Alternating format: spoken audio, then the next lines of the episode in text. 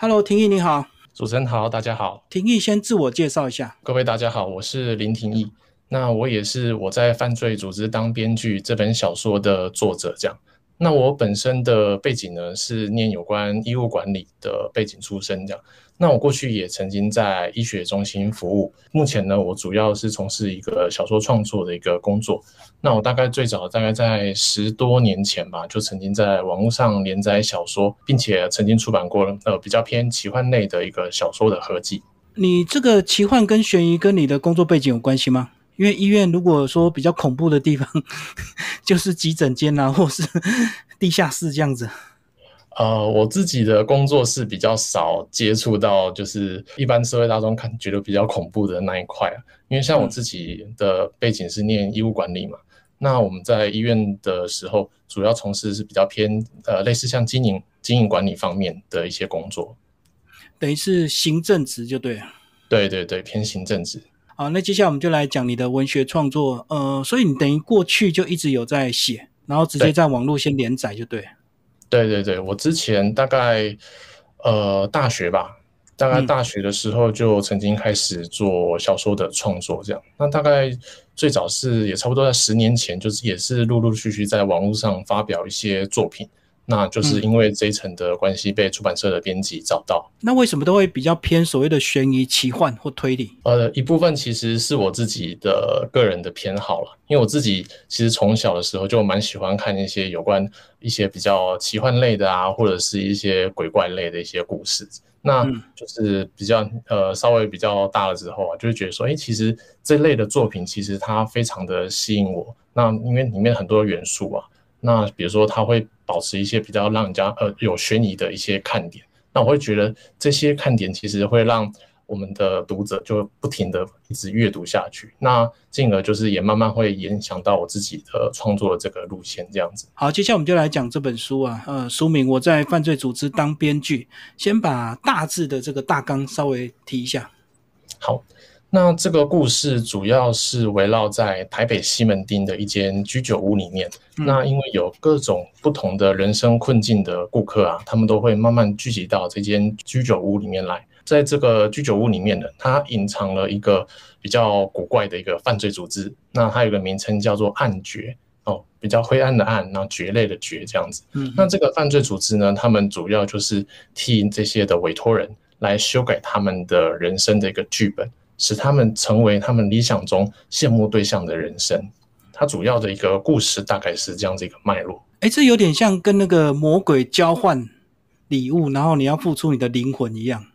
对对对，他当然就是要进到，就是你想要就是修改自己的人生的剧本嘛，他一定有一些的先决条件那像我这个故事里面的一个设定呢，它里面像第一点就是说，呃，你必须提出一个你的。新剧本的一个参照的对象，就可能说你很羡慕某某人，那你就是必须提出一个参照对象这样子。那第二个条件呢，就是就是说，呃，因为你某种程度也像是剽窃了他人的一个人生，所以说不管对方生命当中好事或坏事，你都有机会一并做承接。那第三个条件呢，我就把它设定成说，如果你要去改写你自己个人的人生剧本的话。你就必须付出你个人所有的财产作为代价，这样子。因为我们我们会这样做设定，其实是因为，呃，觉得说财产财产这种这种东西呢，其实对于我们现代人来说，感觉好像是我们随着年龄啊或者社会历练慢慢的累积的一个资产这样。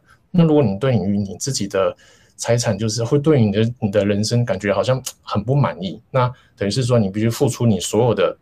财富，然后换取一个重新开始的一个机会，这样子。所以说，像这个故事里面，主要就是用一个比较奇幻的一个设定，然后去进行做包装，然后，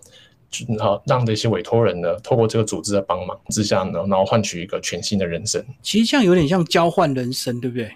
你先放弃你自己的一切，然后得到他的他的好处，可是背后你就会可能得到一些意外。原来他也有他的悲伤，或者是他有他的苦难。对对对，其实这也是很多，就是我我在写这个故事的时候，就是会透过这这些不同的委托者，他因为他们会羡慕对方的人生嘛，那看到会羡慕对方人生，毕竟看到都是比较光鲜亮丽的那一面，那其实很多隐藏在他背后的一些辛酸啊，或者是他不想让人家看到的地方，那其实这些是比较让人家不没有办法轻易去发现的。那也是透过就是剧情跟故事的安排，让这些就是我们所谓的委托人去慢慢去学习到一些更多他可能需要去懂的，但是他现在还不了解的一些事情。可是你这个交换的方式，居然不是用所谓的奇幻的方式来处理，是透过一个犯罪组织、神秘的组织去帮你改变你人生的剧本。哦，对，但是因为我们里面比较奇幻的部分，其实是透过我这个故事，就是我们这个组织是设定在一个隐藏在西门町的一个居酒屋里面嘛。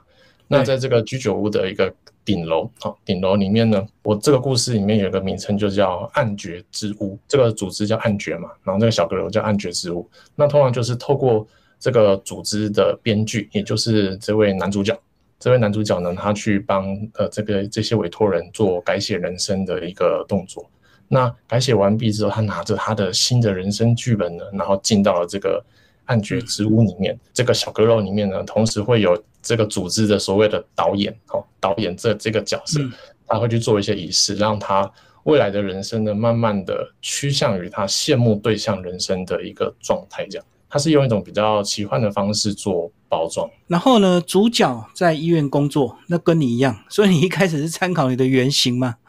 对，其实像我的故事背景，这个男主角叫何景成，他是在那个医院里面当那个有关经营管理方面的工作，其实就跟我自己之前的工作经验蛮类似的。那其实，呃，我自己就会去把一些我平常在医院啊，过去在医院或听到或者是。看到的一些问题或者一些状况，把它写到故事里面。那其实像故事里面有好几位委托人，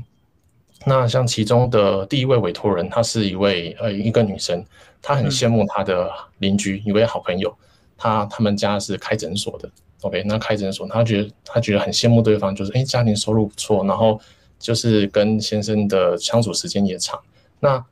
这位委托人呢，他的同时他的先生也是一位医生，但他是在呃医医学中心里面上班。那我们都会知道，其实，在大医院工作的压力跟时间真的是蛮长的，这样子。嗯，对。那我会有这样子的一个概念的发想，其实也是过去在医院工作的时候发现，说其实我们现在的医疗人员他们的工时真的蛮长的。那相对于他们的另外一半啊，其实对他们来说，其实也真的是比较辛苦的。那我就是提出了这这个。第一个委托人的一个发想，那像第二个故事，第二个故事是在讲有关，就是一位被霸凌的，从小被霸凌的一位老师。那同呃同样的，他会发现说，他自己的小孩子呢，也遭受到一样被霸凌的这样子的的命运，这样子。那像这样子的委托人，其实也是透过我平常生活周遭听到的一些故事，然后把它。写进去这样，然后呢？呃，地点你是选在西门町的居酒屋，那这个跟你有过去的生活有经验连结吗？为什么会选在西门町？因为我念大学的时候，我在我在台北念大学这样，那我其实那时候就很常去到西门町这个区域去玩了。那我会觉得说，哎，西门町是一个很有呃很有活力呃充满活力的地方，但同时呢，我也发现说这个地方有很多很好的人。但同时呢，也有很多不是那么 OK 或不好的一些情况的事，呃，看到这样。那那时候我就觉得说，哎，其实这个地方的确，呃，对我对我那时候我并不是台北人这样。那我那时候去的时候，给我感觉是，哎，这个地方是一个比较复杂的一个区域，但是呢，它同时又充满了很多的活力这样子。嗯，那我就会觉得说，哎，其实这个地方它的种类、它的多元性很很很多这样。那我会觉得说，这边的人相对他们的人生的困境也很多样。多样化，那因此我就会想说，诶，那如果我把一个，呃，比如说这个故事的一个主要场景，这个犯罪组织呢，它就是设定在一个像西门町这样的一个闹区里面，然后让各种各式各样不同的那种遭遇人生困境的委托人，他们很很方便的可以来寻求他们的一个协助，这样。所以那时候觉得说，诶，西门町是一个是一个很很有活力，但是呢，同时又很复杂，那什么样故事都有的地方。所以我就觉得，哎，设定在西门町是一个蛮有趣的一个选择。其实我觉得西门町就跟那些求助的那些个案呐，或者是剧中人一样，表面上其实他们都有一些光鲜亮丽的地方，可是背后，就是到了西门町入夜之后，是不是就有一些什么乞丐啊、游民啊，或者是特种行业？其实是不是跟人生一样，每个人在表面光鲜亮丽之下，背后都有他不为人知的这个辛酸。西门町就好像一个人生一样。对对对，因为其实我们都知道西门町是呃我们台湾很知名的一个景点，你就过去观光客其实一定会去造访的一个地方。那其实我们会觉得说，哎，好像它就是一个地标一样，但是同时它越是一个地标，它越有会会汇集了各式各样不同的人在那个地方。那其实。只要人越多，它的故事性就越强，它发生越来越多的事情。接下来我们来讲封面，好不好？跟我们讲一下封面的设计，你觉得怎么样？呃，充满了一点日式卡曼的这种感觉，哈，又带点奇幻感。那像呃这本书的封面是台湾一位呃很有名的那个插画老师叫 Blaze，他去做设计的。那那时候呃我们在呃其实因为因为这个前一个版本也是用这种西门町的一个街景去做。去做发想这样子，那其实你们我们可以看到，就是在这个设计上面呢，它其实像西门町是已经入夜的一个状态，因为它其实是呃犯罪组织这在这个这个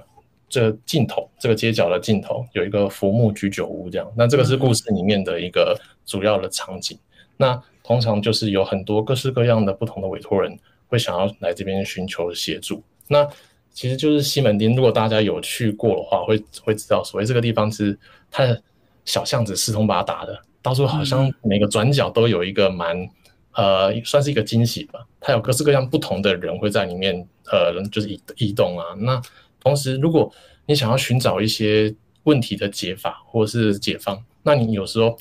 呃，比如说，如果它设定在一个大马路上，你可能也不是那么好意思，就是大啦啦就进去，就寻求寻求协助，说啊，我人生遇到什么困境，我需要帮忙。那如果是像这样子一个小巷子，看起来有点稍微阴暗一点点，但是呢，居酒屋它的一个设定就是让人家觉得说它是它是一个比较温暖，然后让人家放松的一个地方，那可以让人家畅所欲言。那所以或说，呃，放在设定一个居酒屋这样的一个场景呢，其实它也有一个小意涵这样子，而且它还有掩饰的作用，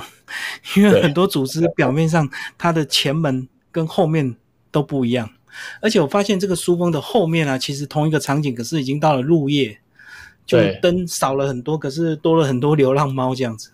对对对，这个是当初这位。就是插画老师那时候有特别想出来的一个一个小巧思的一个设定哦，因为那时候就是觉得说，哎，如果让呃正面是营业中的状态，好，正面正面是营业中，那背面呢就是一切归于寂静，可能就是深入夜了，即将要天明了，或者是说所有的店家都已经呃关门打烊的状态。所以说那时候我后来也是发现说，哎，其实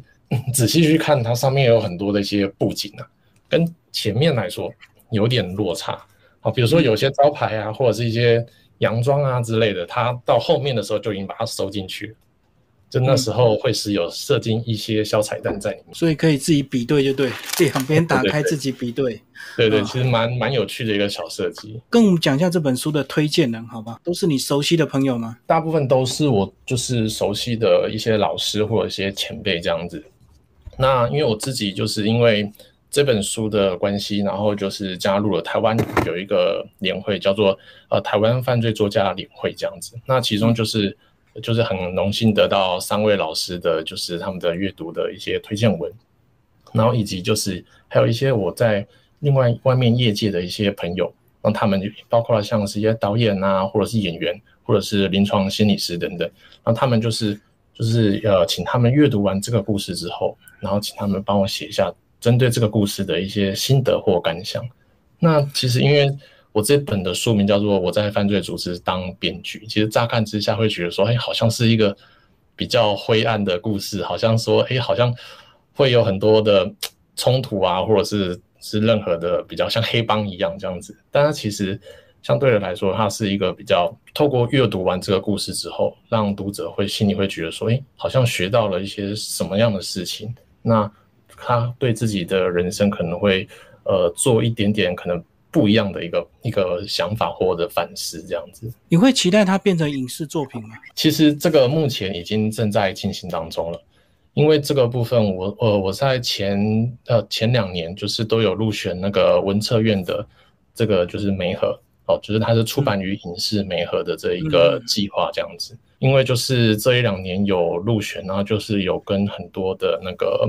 影视公司做讨论，那目前呢，就是已经就是今年已经确定跟台湾一间叫做严选娱乐做后续的那个影剧化的一个开发。那目前就是的走向也是朝向一个比较犯罪类的动作戏，可能也会稍微多一点的一个剧集的方式做呈现，这样子。目前都还在开发当中。哦，如果用剧集，那你的小单元就可以很多，委托人就可以一直出现了。对，其实因为透过一个剧的方式的呈现，它会它不它比较不像电影，它可能大概两个小时、三个小时必须讲完一个完整的故事。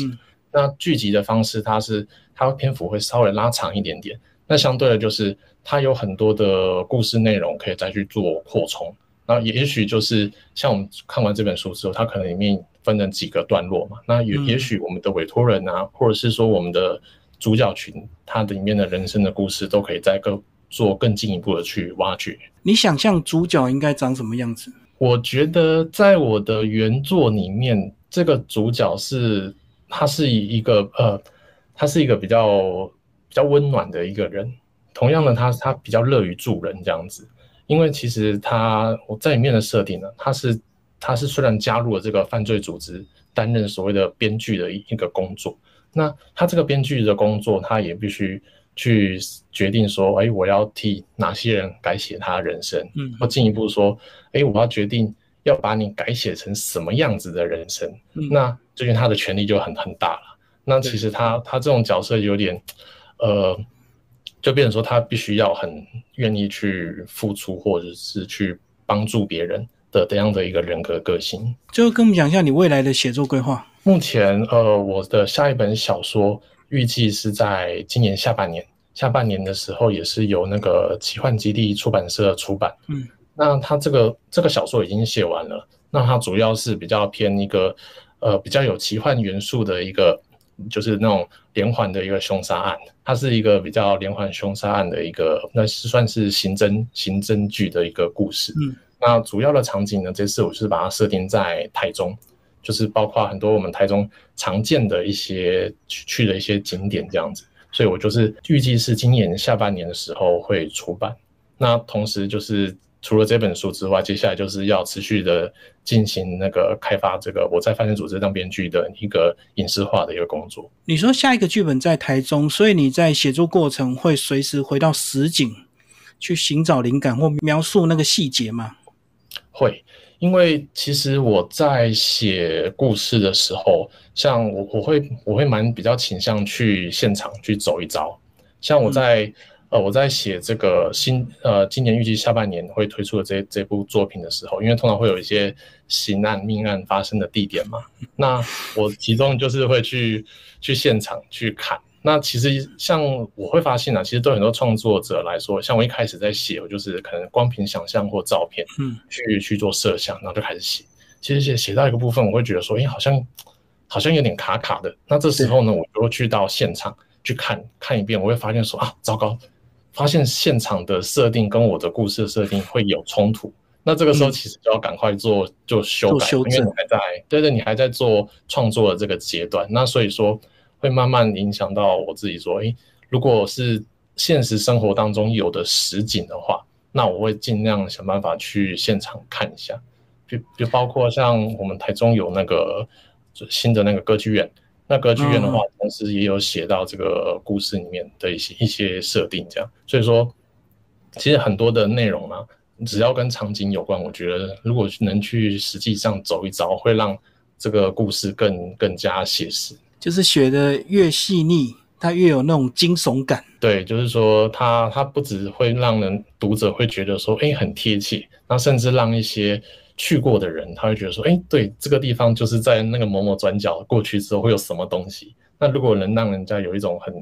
在阅读的时候脑中就自动出现那样子的画面，那其实就是一个蛮蛮好的一个阅读体验。而且搞不好意外收获，你的读者会拿着书去现场比对，所以造成一个网红打卡点这样。如果有有这样的效果，也是也是蛮蛮不错的。好，今天非常谢谢林婷，因为我们今天要新书《我在犯罪组织当编剧》，奇幻基地出版，谢谢。